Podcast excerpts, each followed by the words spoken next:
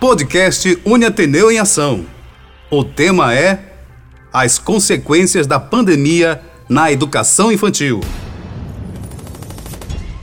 Olá, caros internautas, tudo bem com vocês? Começa agora mais uma edição do nosso podcast, o podcast Uniateneu em Ação. Um produto de comunicação do Centro Universitário Ateneu, que tem como objetivo discutir assuntos de interesse do nosso público contando com a participação de gestores, coordenadores e professores da Uniateneu, como também de profissionais do mercado que vem aqui e compartilha com a gente todos os seus conhecimentos e experiências. E nessa edição, nós vamos falar sobre o tema As consequências da pandemia na educação infantil. Para conversar com a gente sobre esse assunto, hoje recebemos o professor Deusimar Rodrigues docente do curso de Pedagogia da Uniateneu, onde a gente já agradece de verdade o professor Deusimar por estar aqui com a gente e falar de um tema tão importante nesse tempo de pandemia, né, professor? Muito obrigado, viu? Agradeço eu, de forma bem especial, por estar aqui trabalhando esse tema que é de grande importância para nós. Eu até é, é, digo com toda clareza que nós estamos, neste momento, em um verdadeiro laboratório criando os nossos adultos para o futuro. E a coisa não é muito boa, porque nós estamos trabalhando com crianças que estão exatamente preparando a base da adultice que vem aí. Pois é, nesse tempo de pandemia, né, muito importante a gente trabalhar e pensar no futuro desses, podemos dizer assim, novos adultos? Exatamente. Né? Que são as crianças que estão nesse momento que vão levar para si uma experiência não agradável, mas também uma história, né? De, de, de, de, sobrevivência, de luta, de gado que a, a humanidade está passando, né, professor? Exatamente. Exatamente. Essa situação, ela, ela, ela, ela tem uma, duas asas, eu poderia dizer. A primeira, você colocou muito bem. É, daqui a 20, 30 anos, nós vamos ouvir a história desta pandemia de 2019, 2020, 2021. Quiçá termine em 2021, o que é uma, uma, uma dúvida muito grande, mas acompanhado dessa experiência que eles terão para repassar para a posteridade, teremos também algo muito preocupante que é o que vamos tra trabalhar exatamente também nesse hoje. tema que é a formação, né? A exatamente. formação dessa criança, né? A gente começa já perguntando para o senhor: as crianças serão fortemente impactadas e sofrerão danos irreparáveis, isso nós já sabemos, né? Mas esse desenvolvimento físico, psicológico, social, cognitivo nesse tempo de pandemia, o que sofrerão? Quais são as consequências que vão ser causadas nessas crianças e por quê? É, aqui está essa, essa questão, é, eu chamaria de o cerne de toda a nossa conversa aqui. Hum. É, é sabido por, por meio de especialistas, é, é, a ciência comprova isso, e hoje a neurociência ajudando muito a educação, leva a gente a consubstanciar todas essas verdades. Nós temos duas coisas importantes na vida da criança. A primeira é os primeiros mil dias de existência de uma criança. Esses primeiros que é, 270 dias a criança está ali sendo trabalhada na madre, no ventre da mãe. E saindo do ventre da mãe, vai é, enfrentar esses 730 dias para completar os primeiros mil dias, onde a criança está numa, no desenvolvimento é, gigantesco. A, a, questão cerebral, principalmente. O cérebro da criança, para você ter uma ideia, que é, ela, ela, se ela vier viver 200 anos de vida, nesses mil dias primeiros, ela já vai desenvolver o seu cérebro na, na, na, na aproximadamente 50%. E esse 50% é exatamente a base do que virá nesses outros anos que porventura a criança venha, venha viver. Uma outra coisa também que já é comprovado, é, nós temos, por exemplo, hoje grandes nomes como Piaget, Freud e tantos outros que têm trabalhado, trazendo a psicologia para nós, mostrando, mostrando o quê? Que a criança, até os seus seis anos aproximadamente, ela já desenvolveu, ela já criou a base de toda a sua vida na faixa de 50%. Então vejam, que a questão da pandemia que está atacando, eu não diria que a pandemia está atacando o comércio, está, está atacando a vida financeira, está, mas ela está atacando grandemente a formação do, do, da, da, nossa população futura. Exatamente nessa história dos primeiros mil anos, mil dias, quando a criança se desenvolve gigantescamente, de uma, uma velocidade que não tem como a gente medir. E seguindo a isso, vem é, é, até o sexto ano, que forma exatamente a educação infantil. Neste momento, as nossas crianças estão sendo massacradas, que eu costumo dizer, inclusive, o seguinte: nós estamos agora em um laboratório construindo adultos defeituosos para o futuro próximo. E a gente não vê nenhum debate sobre isso né, nos canais de televisões, enfim, né, porque eu estava falando aqui antes, e eu acho que essa parte cognitiva da criança, isso que vai ser impactado, a, a, a, a parte de, de psicológico né, de uma criança dessa que está, é, imaginamos nós, a criança de 5 anos que vinha né, com aquela energia, brincando no parquinho, vendo os, cole os colegas na escola e de um momento, de uma hora para outra, é, se vê deparado com a pandemia dentro de um, um apartamento, vamos dizer, ou de uma casa, sem poder se socializar com outras crianças. Eu acho que essa criança, principalmente a, a, a, o, o lado social, psicológico e o cognitivo. É, existe uma coisa muito, muito séria, muito que eu, que eu, eu, chego, eu tiro até o sério, muito grave. Hum. Nós sabemos, comprovadamente, que a mente ela resiste a tudo que ela vê, tudo que ela ouve e tudo que ela toca. E neste primeiro momento, esses primeiros seis anos de vida da criança, por exemplo, ela está em uma velocidade muito grande, porque ela está produzindo exatamente 50% do que, se vier viver mil anos, 50% de tudo isso. E o que é que está acontecendo neste momento pandêmico? A criança isola, fica em casa e as escolas fecham as portas. A ela que precisa, a, nossa, a mente, por exemplo, ela fica 24 horas e, se for o caso, mais um minuto sem parar. E ela está registrando o quê? O que é que ela está produzindo nesses seis anos para que venha daqui para frente, 20, 30 anos, venha apresentar que tipo de adulto, que tipo de cidadão, que tipo de profissional, que tipo de comportamento, que tipo de conduta. Esta é a preocupação. É o que que essas crianças estão absorvendo né, nesse momento né, tão importante da sua formação, né, professor? Que esse é o grande problema, né? Exatamente. A, a grande preocupação que, infelizmente, não tem controle. Alguns pais não têm como dar o tempo né, desejado, né, exclusivo para a criança, ou então ensinar a criança. É um tema que a gente vai falar até é, em outra pergunta que eu tenho aqui para o senhor já já. Ah, professor, professor Deusio que está aqui com a gente conversando sobre esse tema bacana, que é ah, as consequências da pandemia na educação infantil, hoje no nosso podcast, o podcast Uniateneu em Ação. Professor Deusilmar, ele é docente do curso de Pedagogia da Uniateneu.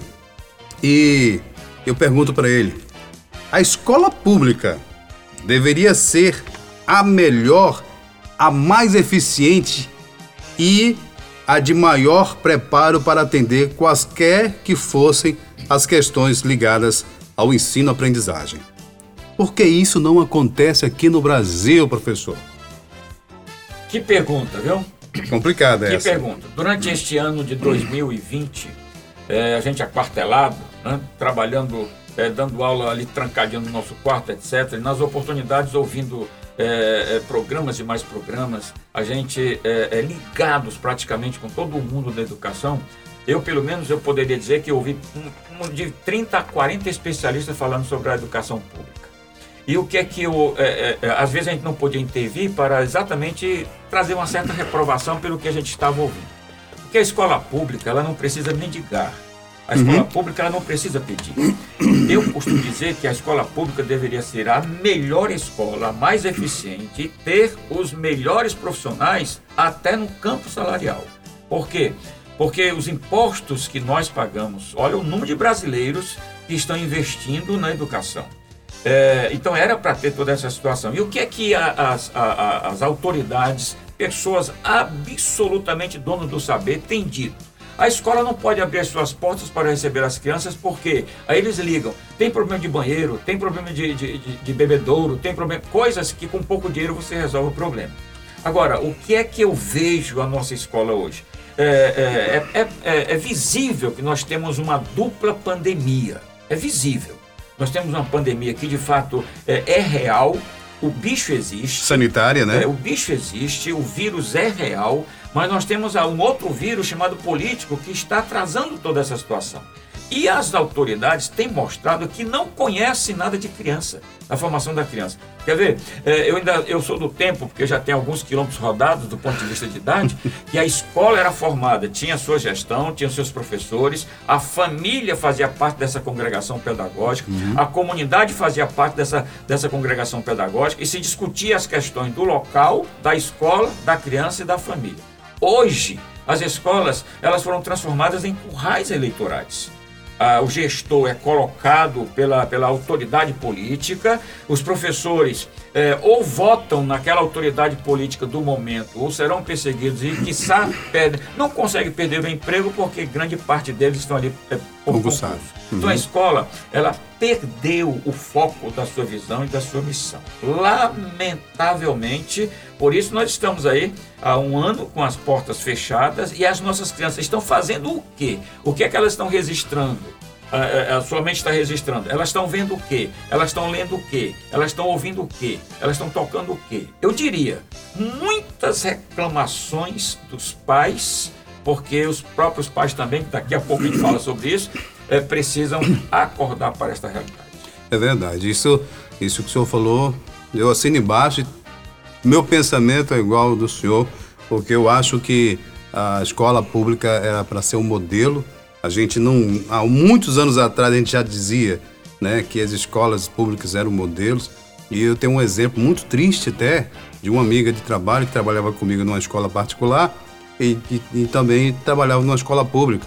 E falou: Não, eu vou, porque lá eu vou ter mais horas e eu sou cobrada.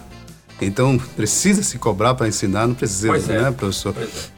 Mas, professor, a gente tem um problema também muito sério com essa pandemia né? Porque nós percebemos que há um despreparo dos pais para administrarem e acompanharem seus filhos frente aos dois maiores inimigos da criança nesse tempo de pandemia, que é o isolamento social e o computador como sala de aula.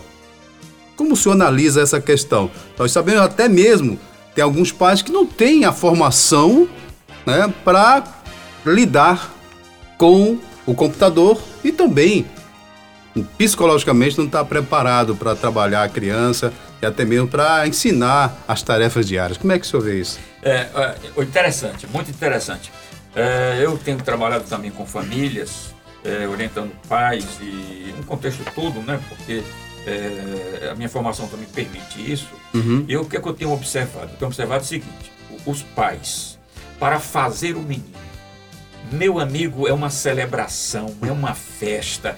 Eles se banham, eles se perfumam, perfumam eles se alongam, eles fazem assim um cenário, um teatro esplêndido para gerar o menino. Depois que esse menino é gerado, é abandonado. Por quê? Porque agora esse, esse menino gerado, ele vai precisar de orientação, ele vai precisar de acompanhamento ele vai precisar de desenvolver os seus direitos, desenvolver a, a, a tudo quanto lhe envolve como um futuro cidadão. E os pais não estão preparados para isso. E nesse momento de pandemia ainda tem algo que pesa muito. O pai, por exemplo, olha para o, o, o filho, o filho aponta para o pé. Pai, preciso de sapato. Pai, preciso de uma roupa. Pai, preciso daquilo. Pai, preciso. Aí vem essa preocupação com a sustentabilidade da família e como é que ele vai estar preparado emocionalmente, afetivamente para dar à criança aquilo que de fato ela está precisando. É algo muito preocupante e é, eu até diria, os pais precisam acordar, eles precisam sair mais do prazer. Eu costumo dizer, sabe, Felipe, uma coisa hum. interessante.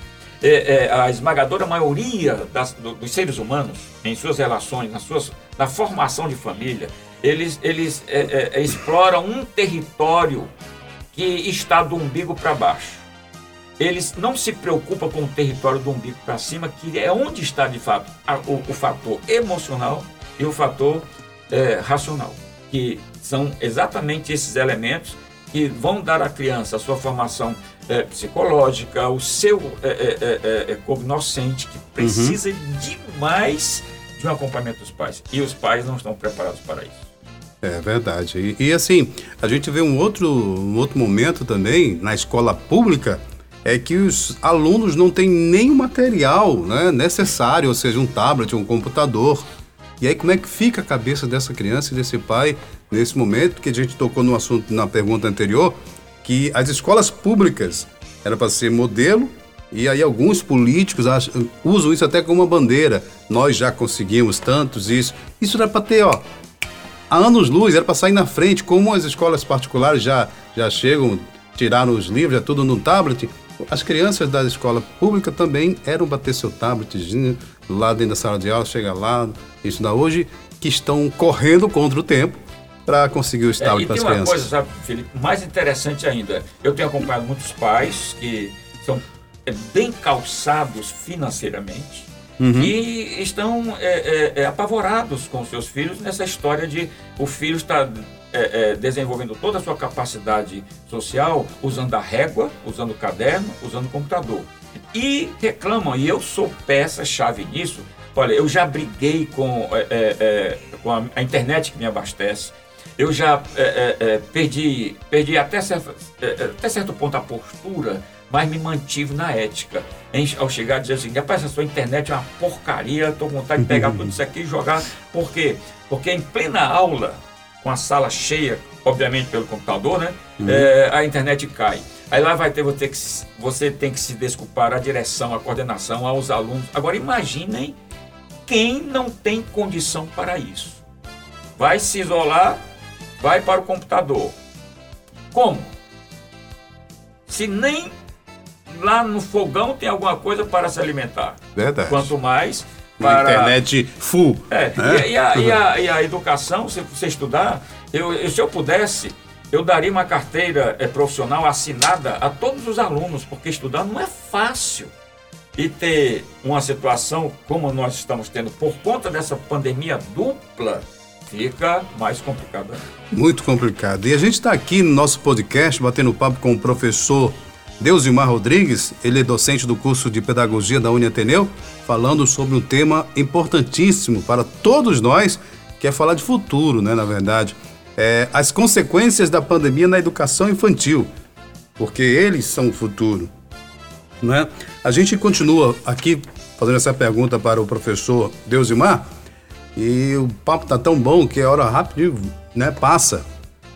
E, professor Deusimar, os, os o surgimento de problemas, a gente sabe que são inúmeros, certo? Mas psicológicos e também psiquiátricos já estão presentes e causando dificuldades na vida de muitas crianças.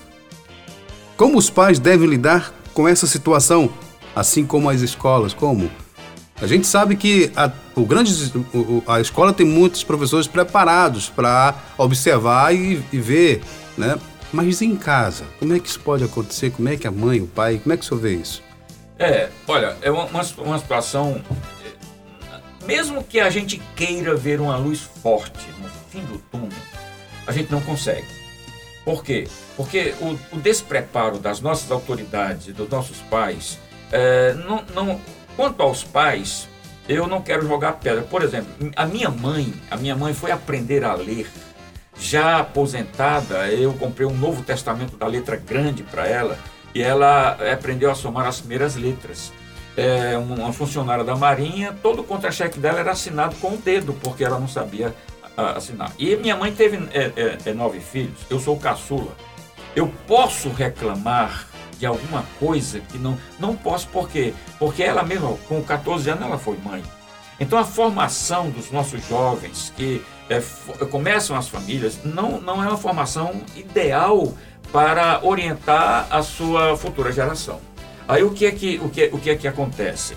É, Augusto Cury, que para mim é um dos maiores e mais é, importantes psiquiatras da atualidade, é, inclusive eu, sou, eu faço o curso com, com, com Augusto Cury, leio muitos livros dele, ele está preocupado com uma coisa, porque ele e uma camada grande de psiquiatras estão dizendo o seguinte: no futuro próximo, eles faziam uma, um levantamento aproximadamente de 10 a 20 anos. Daqui a 10 a 20 anos, metade da população do mundo terá pelo menos um transtorno psiquiátrico. Isso foi dito e está escrito em um dos seus livros antes da pandemia. Se fosse agora, ele diria: não, nós já, nós já temos isso. Por que, que nós já temos isso? porque nós temos duas situações é, é, é preocupantes. A primeira é estrutural, aquilo que já vem no, no, na estrutura e vai levar para a sepultura. Mas esse problema que está surgindo agora com essa dupla pandemia está fazendo nascer muitos transtornos. Você quer ver? É, você liga, por exemplo, se você assistir 100 jornais durante o dia, hum. você não vai dormir. Porque ele já faz o seguinte: eu, eu, eu costumo dizer, e vou dizer que sempre, é uma, é uma situação macabra. Na abertura do jornal, aquela música forte, típica aquela música do tubarão, quando ele vai atacar. Né? Aí, é, logo somando esta música, esse tom bem alto, 3 mil mortes, 4 mil. Imagine uma criança ficar ouvindo o dia todo. Eu ainda, eu, olha, eu, eu, eu procurei para ver Não precisa ser só criança, né, professor? Pois nós é, já ficamos pois é, assim. É, imagine, nós Imagina a criança que está se formando. Nós que temos condições de ouvir e dar uma interpreta, interpretação, interpretação é. a criança. Aí não seria diferente. Gente, nós estamos iniciando, por exemplo, hoje o dia 9 de abril. Eu quero dizer que é, tantas pessoas foram recuperadas, né? a vacina está avançando é, famílias estão voltando novamente às suas atividades, o comércio, seria diferente. O teor da notícia já, já é muito importante. Seria diferente. Né? Muito e diferente. quem está em formação, como nós estamos trabalhando, é, os efeitos de uma pandemia na, na, educação infantil, olha, nós estamos em um laboratório preparando é, psicopatas, neuróticos, pessoas que com toda certeza vão viver uma estrutura absolutamente torta e, olha, para problemas psiquiátricos não tem vacina.